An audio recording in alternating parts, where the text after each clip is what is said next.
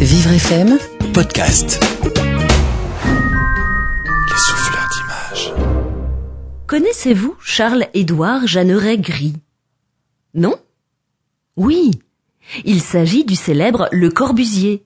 Né le 6 octobre 1887 à La Chaux-de-Fonds, dans le canton de Neuchâtel en Suisse, il meurt le 27 août 1965 à 77 ans, à Roquebrune, Cap-Martin. Le Corbusier est un architecte, urbaniste, décorateur, peintre, sculpteur et homme de lettres. Suisse de naissance, il est naturalisé français en 1930. C'est avec sa casquette de peintre que nous allons à sa rencontre aujourd'hui. Le Corbusier peint cette œuvre en 1925. Il en fait don aux musées nationaux en 1955. Elle s'intitule Les forts modernes. Et c'est une nature morte. Le thème nature morte fait son apparition en France au XVIIIe siècle. Diderot, dans ses salons, parle de nature inanimée. Une nature morte est un ensemble d'éléments inanimés, fruits, fleurs, vases, etc., ou de cadavres, gibier, poissons. Charles Sterling, spécialiste de la nature morte, en propose la définition suivante.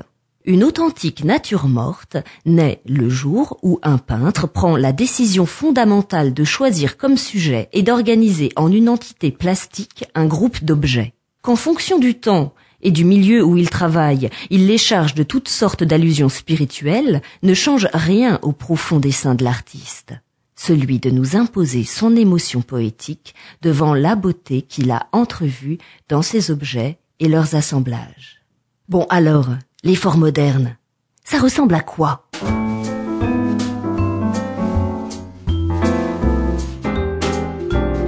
Nous sommes face à une huile sur toile de 65 sur 81 cm. Des lignes, des courbes, des reliefs esquissés sont sous nos yeux. Les teintes vont du vert gazon au vert opale, du gris clair au gris ardoise, du rouille, brique au marron. Sur un fond vert de gris à notre gauche, une bouteille. De son fond à la moitié du récipient de couleur rouille, sans doute, pour symboliser le liquide contenu. Le reste de la bouteille est en vert, vert bouteille. Le cul de la bouteille est signifié d'une couleur plus foncée, presque brune. Un bouchon est enfoncé dans son goulot, il est gris taupe. Un tube en équerre est situé derrière. Face à nous, le tuyau montre son orifice.